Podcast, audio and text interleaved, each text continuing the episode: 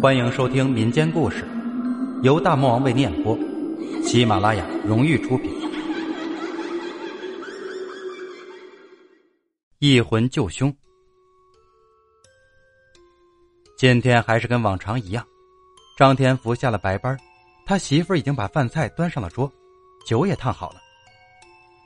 张天福刚端起酒杯，就听外面有人叫：“大哥，在家没？”张天福出去一看，是回采区采矿工卢有德，外号酒腻子。卢有德三十多岁，可能是因为长期喝酒的缘故吧，他的鼻子又红又大。看到这人来了，张天福就一皱眉。这小子好几天没有上班了，正想找他呢，他倒跑我这儿来了。这个酒腻子，自从他媳妇儿跟别人跑了后，他见酒跟见亲爹一样，好喝酒。还没有多大的量，顶多几两白酒就懵了，而且喝酒没德行，喝啤酒他能耍出白酒的风来。不过酒腻子这个人还是有优点的，人实在，对张天福忠心耿耿，在井下干活也是最肯出力的。酒腻子进了屋，一见桌上的酒菜，眼睛就直了，嘴里还念叨着：“哎呀，我嫂子炒着菜。”一看就好吃，这酒都烫上了。张天福一看，赶紧跟媳妇说道：“给兄弟拿双筷子，拿个杯，我跟兄弟喝两盅。”坐下后，张天福就问他：“为啥好几天没上班？”他也不吱声，闷头喝了几杯以后，才冒出一句话：“去找我媳妇儿了。”今天很奇怪。酒腻子一直跟张天福喝到半夜，都没见他显现出喝多的样子，甚至连舌头都没硬。但是有一点能看得出来，就是他显得很忧郁，像是有话说不出来的样子。张天福以为他要借钱呢，就先开口问道：“兄弟，手头是不是紧了？要不哥给你拿点儿？”酒腻子摇摇头说道：“哥。”不是钱的事儿，我就是想你了，来看看你。那啥，都半夜了，我得走了，明天还得上白班呢。说着，他起身往外走，张天福赶紧起来相送他，也就脚前脚后的样子。等张天福到了门外，酒腻子已经没有了踪影。回到屋里，他媳妇一边往下收拾碗筷，一边嘟囔着。这没媳妇的男人就是不行，你瞅瞅他身上那味儿，跟揣个死耗子似的。那衣服指不定多长时间没洗了呢。张天福也很纳闷的说：“哎，今天我咋没见他喝多呢？”他媳妇没好气的说：“他可不没喝多，你瞅瞅，他把酒都倒在地上了，能多吗？”张天福听媳妇这么一说。赶紧过去一看，可不是嘛！酒腻子坐的那个地方，地上湿了一大片。因为家里是水泥地面，所以酒并没有渗到地下去。但是酒味很淡，不仔细闻还真看不出来这是酒。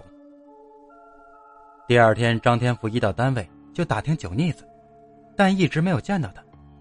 问谁，谁都说没有看他来上班。这时，有个姓李的人小声说道。死了吧？听说是死了。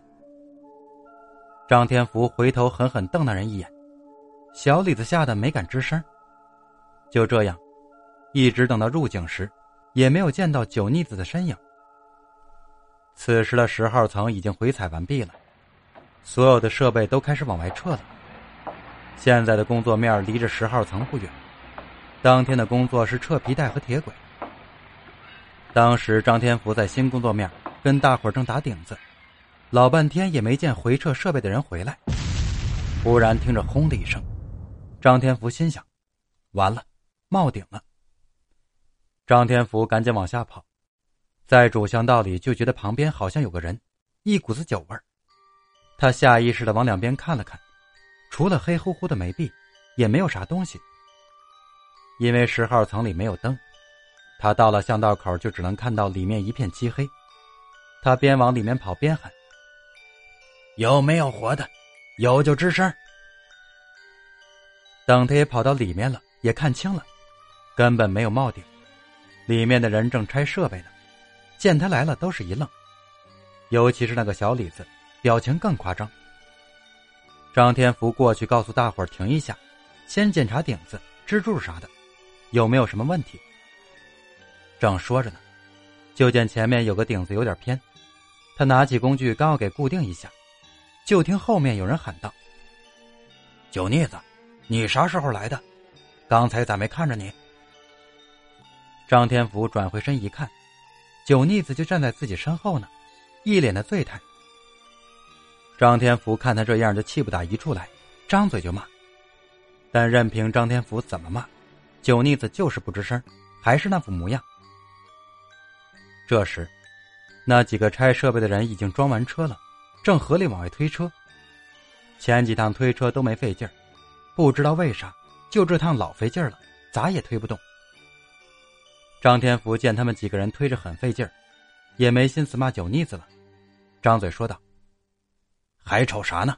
赶紧过去帮着推车。”酒腻子面无表情的说道：“我来弄顶，你来推吧。”张天福狠狠的瞪了他一眼，心说：“你等了下班，我再跟你算账的。”他这一过去，这矿车立时就轻快了，几个人把车推到车场。把设备卸完以后，刚要推车往回走，都觉得猛然一晃，紧接着就听“轰”的一声，眼瞅着里面一块巨石砸了下来，一股气浪夹杂着煤灰就在里面涌了出来，这次是真的冒顶了。等灰尘散开后，再看酒腻子已经没影了，张天福腿一软就坐在了地上，眼睁睁的看着酒腻子被拍到了石头下面，他心里接受不了。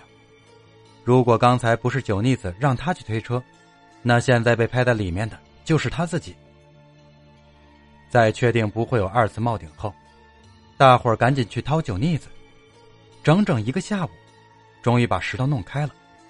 再仔细一看，地上连酒腻子的毛都没有，除了两段被压弯的铁轨以外，就是一些碎石头。这下这帮人可真懵了，都找遍了，哪儿都没有。难道还能把人砸到地球里面去？就在这时，那个小李子说话了：“不会是真的吧？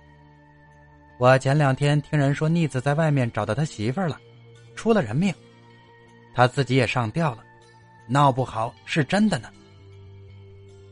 张天福听了以后，冲小李子说道：“能不能不瞎咧咧？”其实他嘴里说着，但心里明白。联想到昨晚酒腻子在他家里的反常举动，再加上今天发生的事儿，他心里也明白了些。其他人也没说话，毕竟谁也不太相信刚才见到的那个是鬼。张天福带着大伙又找了一遍，依然是什么也没有。回到家里，他媳妇儿很神秘的告诉他：“今天在市场买菜时听说了一件事儿，酒腻子前几天在外面杀人了。”后来他自己也自杀了。你说昨天来咱家的那个？张天福没说啥，坐下后拿起酒杯，将第一杯酒洒在了地上。他明白，酒腻子能喝到，他并没有走远。本集故事播讲完毕，更多精彩内容请搜索“花臂大魔王”。